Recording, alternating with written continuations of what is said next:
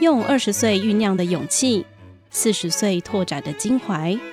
将记忆写作一首诗，把风景翻译成一本书。本节目配合青年创作奖助计划，由文化部与玉山社出版事业股份有限公司制播。青春好创作，出版正当时。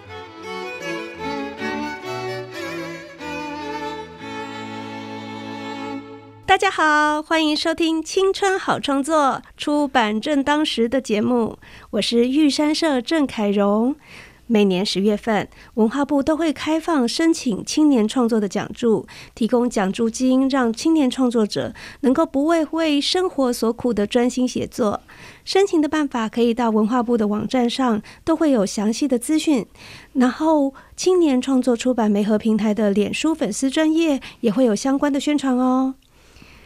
今天节目邀请完成文化部青年创作讲助计划的创作者邱怡清来跟我们谈谈他的作品《蜂鸟的火种》长篇小说。我们来欢迎怡清。嗨，大家好。那怡清，请帮我们跟大家自我介绍一下。嘿，大家好，我是邱怡清。那我现在目前为止正职是在做平面设计。嗯，可是我创作。的过的历程已经将近，我是从国小就喜欢写东西，所以写作一直都是我生活里面的一个部分，所以是你的生活的一部分。对，没错，因为我是个记录狂，就是我什么事情都会把它记录下来，所以我房间有个箱子，里面是装着我厚厚的一叠手稿，这样子，我什么都，我什么场合都会写，甚至是我在面包店打工的时候，有那个餐巾纸。上面我都有写，所以就是随手就会用文字来记录自己所言所见。对，甚至就是以前国小的时候考卷的后面，哇，那些我都把它剪下来，就是我全部都把它收集起来。这样，我后来回头的时候才发现说，哇，创作一直都是我生命里面的一个部分，就是我也从来都没有想要。就是结束掉它，但是我也从来都没有想要发展它，就是我一直都觉得它就是我一个就是就是青春时候的一个出口这样子。嗯嗯嗯，对，就是如果没有它的话，我可能会觉得自己会变成完全不一样的人。嗯，所以我我到就是就学的时间，其实我根本完全都没有就是。就是想要发展写作的念头，我真的是都不知道什么叫文学奖。我学生的时候，我后来才回头才发现说，大家好，我在学生时期其实就已经开始有意识在培养自己。可是我培养自己的过程，就是完全是用兴趣在培养的。我就是喜欢，然后是无意识这样做，所以我完全没什么得失心。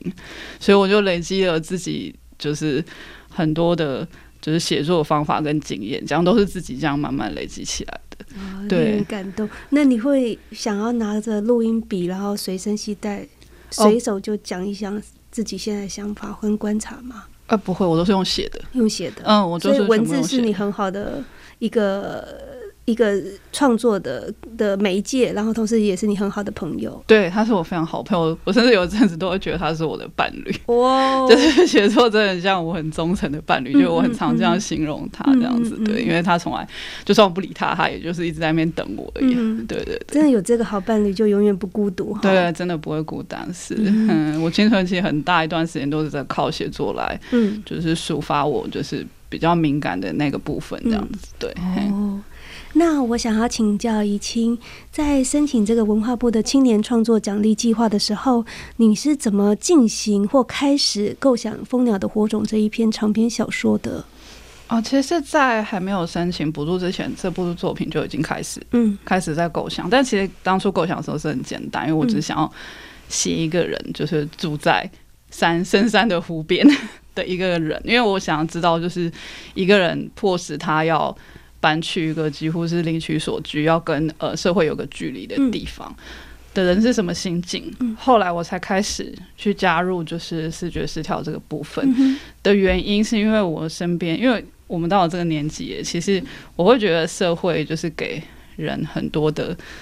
角色框架，所以，但是其实我觉得不是每个人都可以在每个。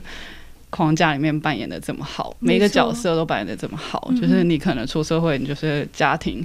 然后工作，那甚至是你的朋友之间，就是社会是要求你要有一个平均值的，没错。但是其实达到平均值这个门槛其实很高的，对啊。但是大家却都觉得说，哎，你本来就应该要达到这个平均值。那人如果一旦就是不小心在人生里面失足了，嗯，或者是他突然遭受了什么变故，嗯，其实很快就滑下去了，就很像滑下滑下边坡，一下悬崖，那个坠落的速度其实很快的。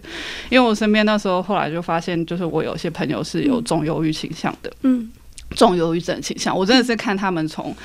就是从一个好好的人，就是可以工作，然后可以到处玩乐，可以出国去玩，嗯，的一个状态，到慢慢的失去了所有的。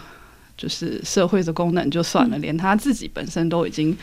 失去了。嗯，其实我慢慢的看他们到这个过程，其实我是很心痛的。虽然我一直都陪伴着他们，但是其实我也无能为力。是啊，对，所以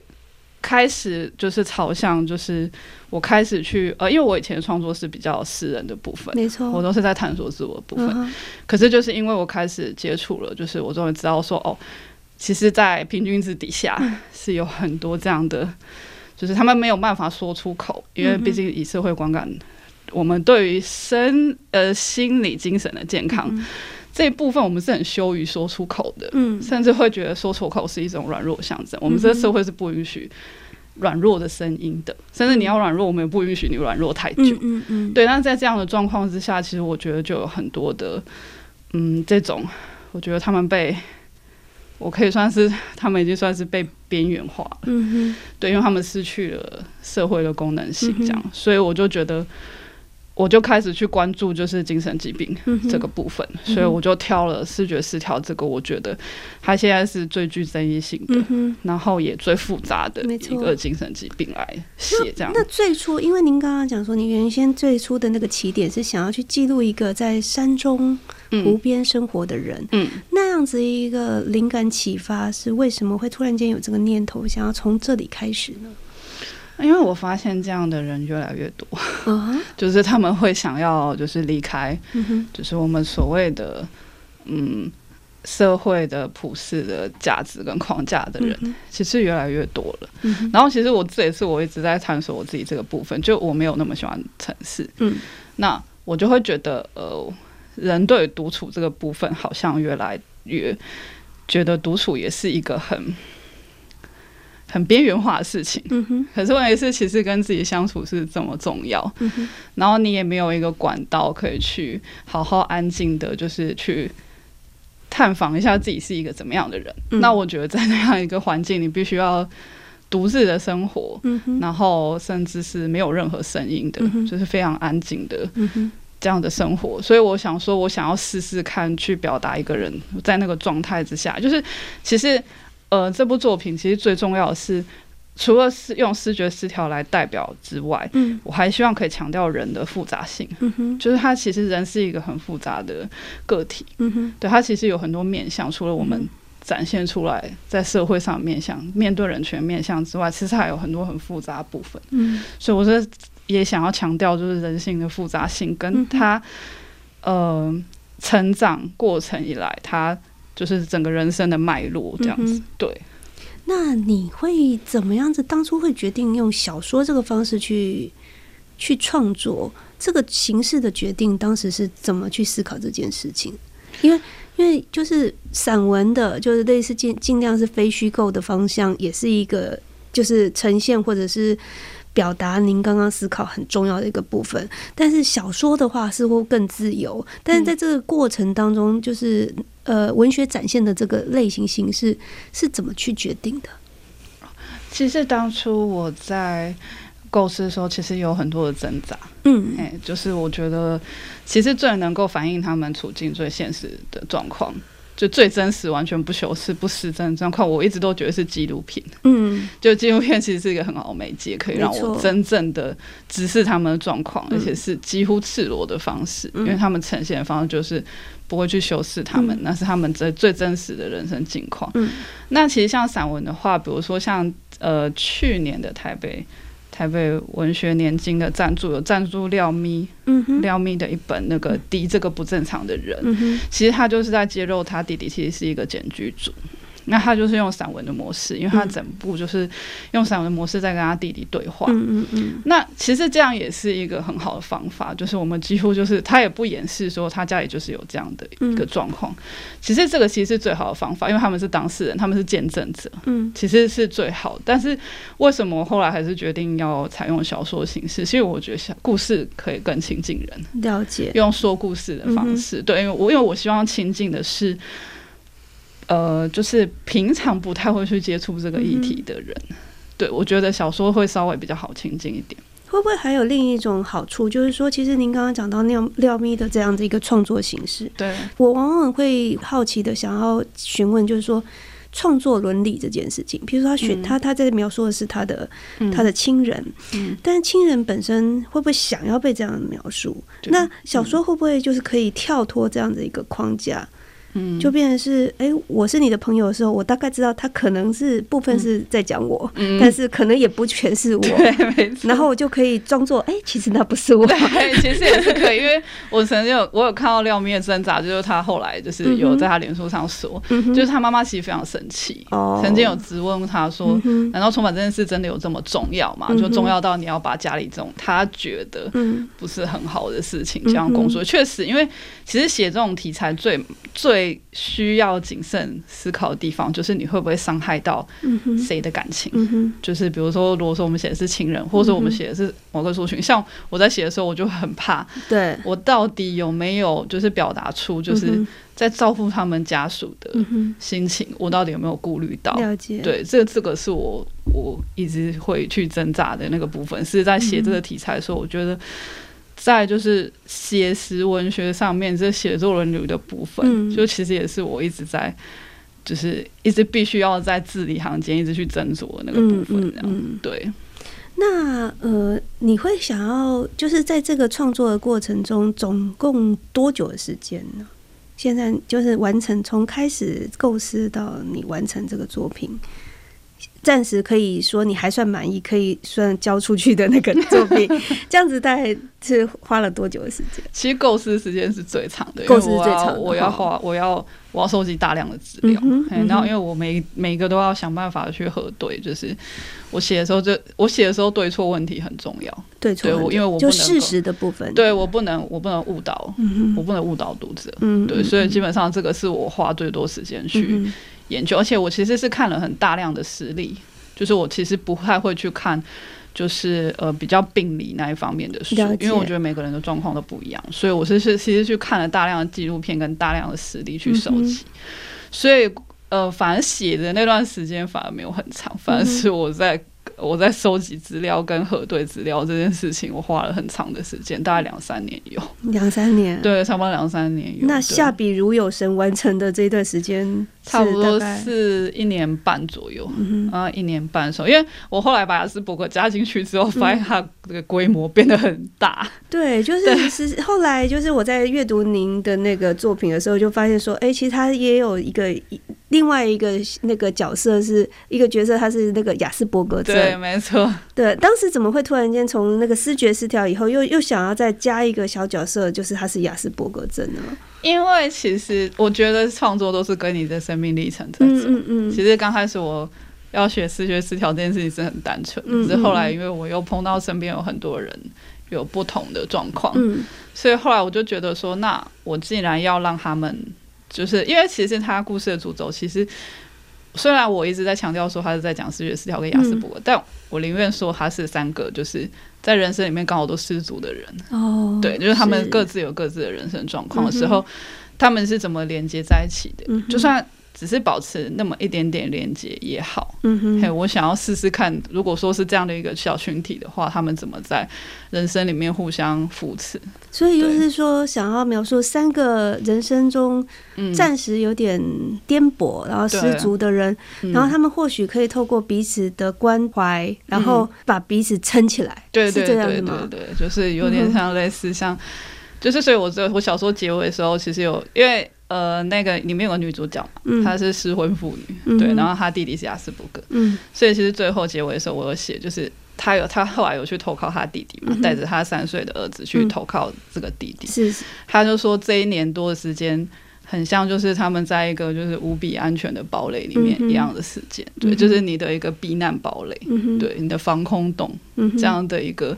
就是我，我比较想要传达，其实是其实是这个，倒也不是说我一定要强调疾病这件事情。对我，其实，在阅读的时候，我印象最深刻的是女主角去带着她的小孩，然后去去拜访男主角，然后，然后，当然是这个中间也意外就带到说他的那个弟弟其实是有一些雅斯伯格症的，然后这一个男主角他的视觉失调，可是这两个，我我觉得。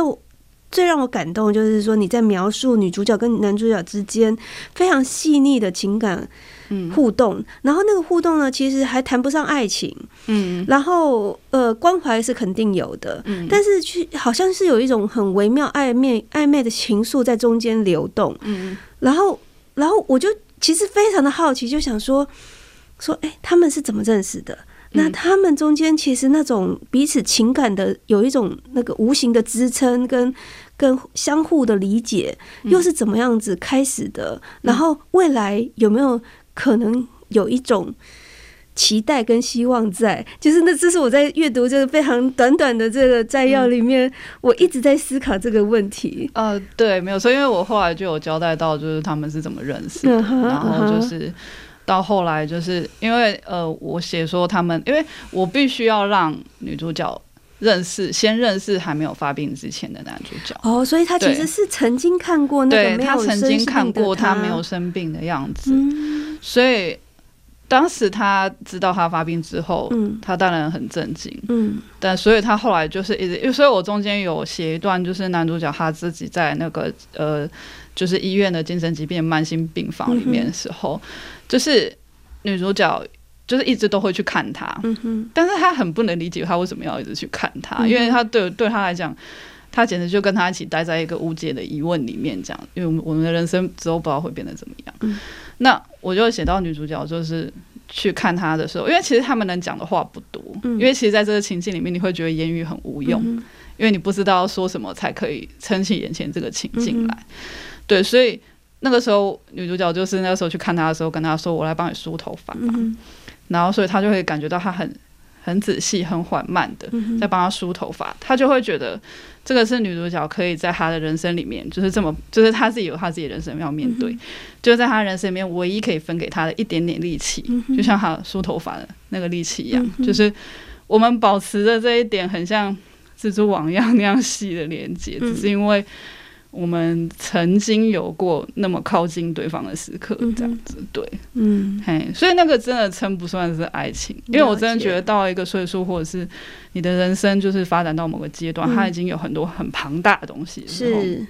其实爱情很难在那个缝隙之间发展，就是无以明知。但是它是，它确实是一种真挚的情感，但是很难去命名它是什么。对，很难去给它命名，然后也很难让它成型，然后也很难让它真正落地发展。这样，但它就是在那里，就是这样子。对。嗯，那那像刚刚您也讲到说四五年的这样子一个构思，然后就是田田野调查，然后到就是一两年的这个创作完成，在这个过程当中，有没有什么让你觉得最有趣，或者是曾经卡关的地方，可以跟我们读者分享呢？哦，最常卡关的部分就是在，嗯，我必须很挣扎，我自己到底有没有把。病况表现好这个部分，所以怡清其实你是很在意，说你希望能够精准的把这个病状，嗯，还有他所在人生中面对的困难讲出来的。对，其实我非常在意这个部分，嗯嗯嗯，因为我知道我不是，我不能天马行空去想象它，我也不能自己去去幻想大概是什么样子，而是我真的要用真正的实力去去告诉大家说，哦，视觉失调其实有。别的面相，那比如说我在写雅斯伯格的时候，因为呃我有一个女性朋友，她本身是雅斯伯格，那我跟她是十几年的好朋友，那很有趣，就是她非常乐于跟我分享她身她 她所有的事情，因为我我从开始构思之后，她就一直很很开心的告诉，告诉我说，因为可能她会觉得，哎，有人愿意理解他们，因为其实从小她当然父母亲不知道她这个状况的时候。其实很难理解为什么会生出这样的孩子，就是他们会觉得为什么会你为什么要跟大家这么不一样，然后讲话要这么冲撞，大人就惹一堆麻烦这样子。所以他发现就是说有人愿意去了解他，就是身为雅斯伯格的这一面的时候，其实他非常的开心。我可以感觉到他对我的信任感，因为其实雅斯伯格表现感情的方式，并不是像我们。呃，一般人会用呃，就是很多的情感支持的方式，他们是用信任感的方式，就只要你让他就是有信任感了，其实他就会非常的真心的对待你这个人，对，所以那时候就是。里面有很多的，就是职场上面的东西，其实是他都是很多都是他提供给我，然后所以后来发现状况就是，哎，雅思伯格那边的资料太多，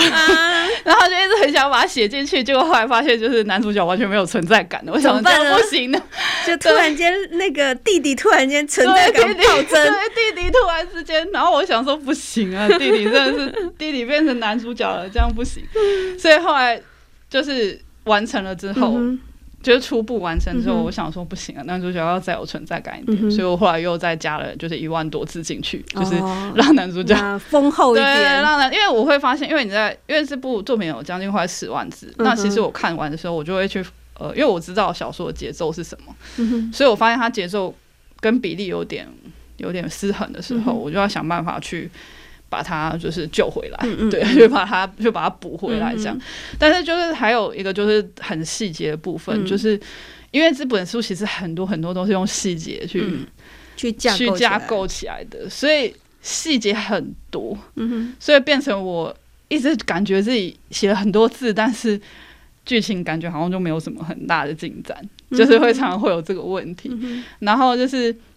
甚至我讲，我考究到，就是可能就是因为我我中间有写到，就是就是雅斯伯格那个角色跟他姐姐吵架哦，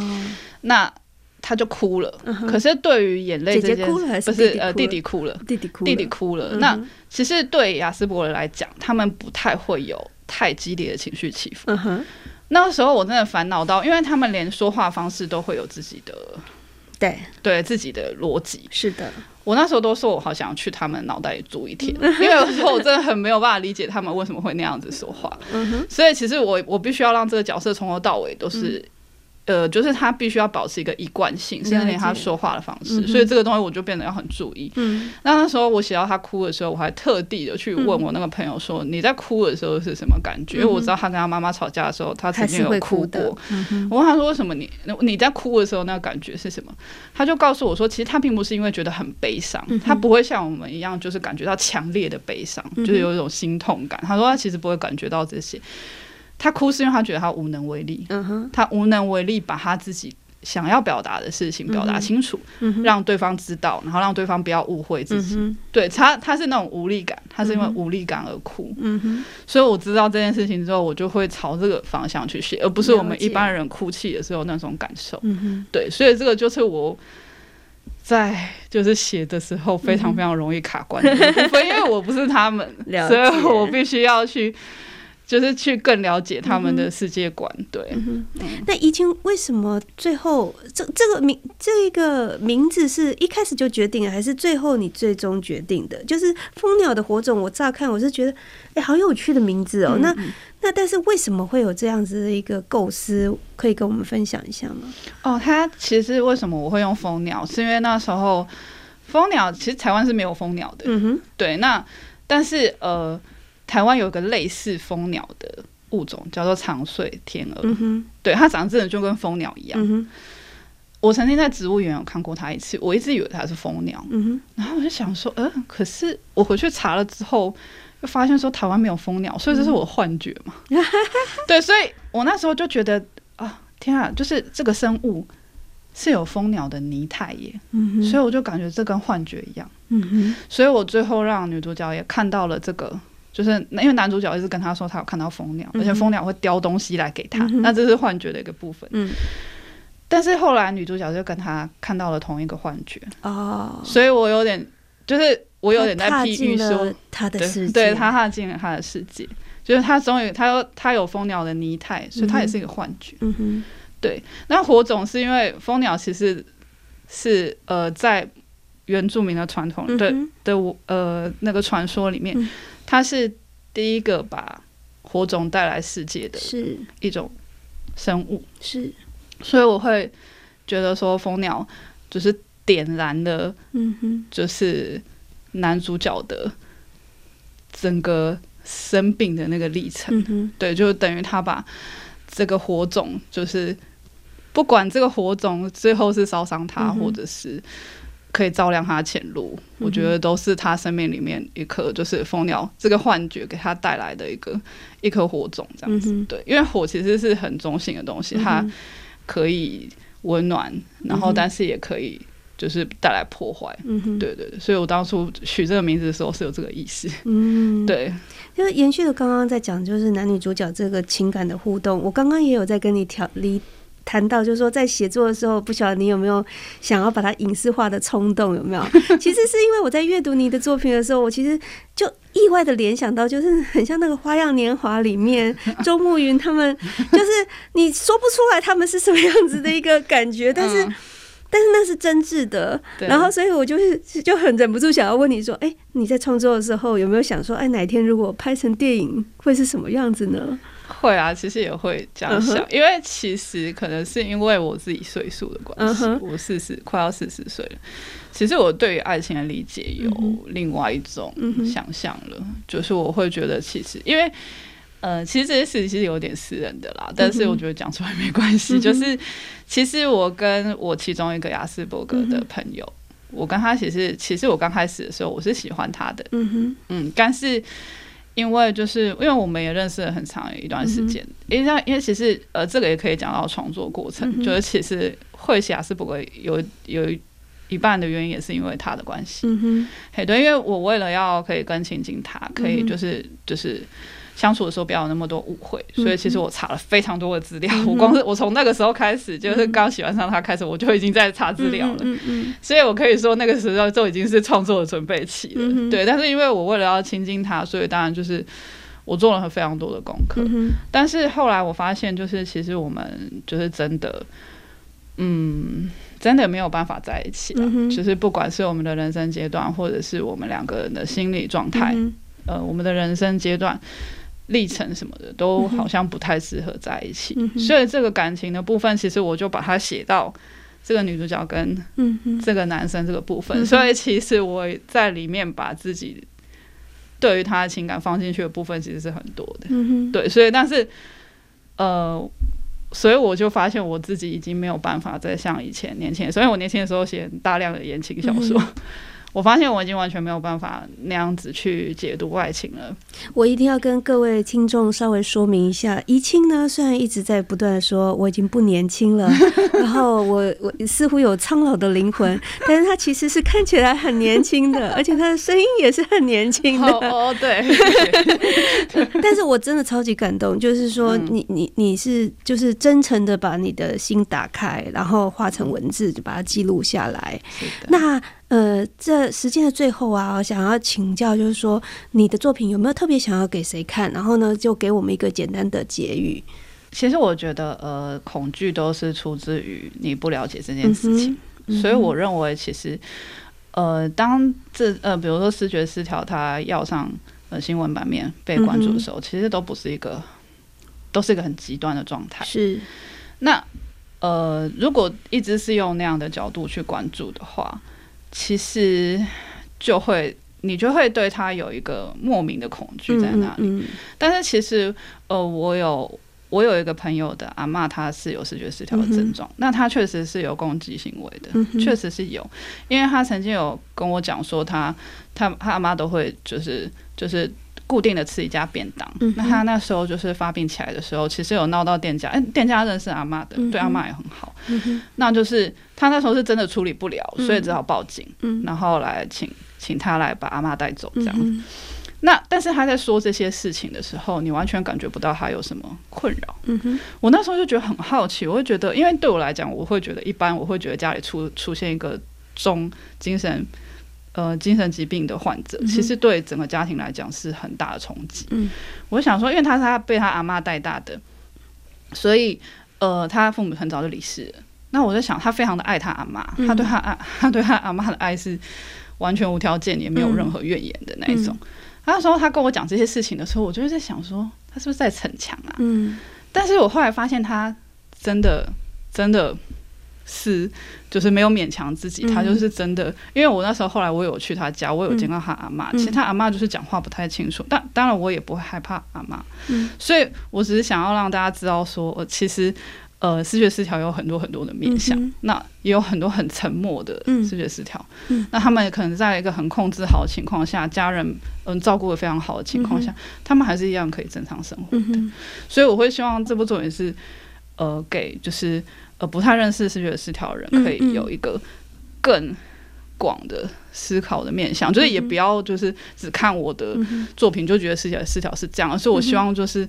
呃看完了之后，你还可以去考虑说，哦，你。你可以再去认识视觉失调是一个怎么样的族群，嗯哼，对，甚至连雅斯伯格都是，嗯哼，对。我们非常谢谢怡清，然后也谢谢您带来这个作品，就让我们知道说，除了他们除了就是生病了，其实他们归宗到底，他们就是个人，跟我们一样都是有血有肉、有感情的人。对，嗯，谢谢你，谢谢，谢谢，拜拜，谢谢，拜拜。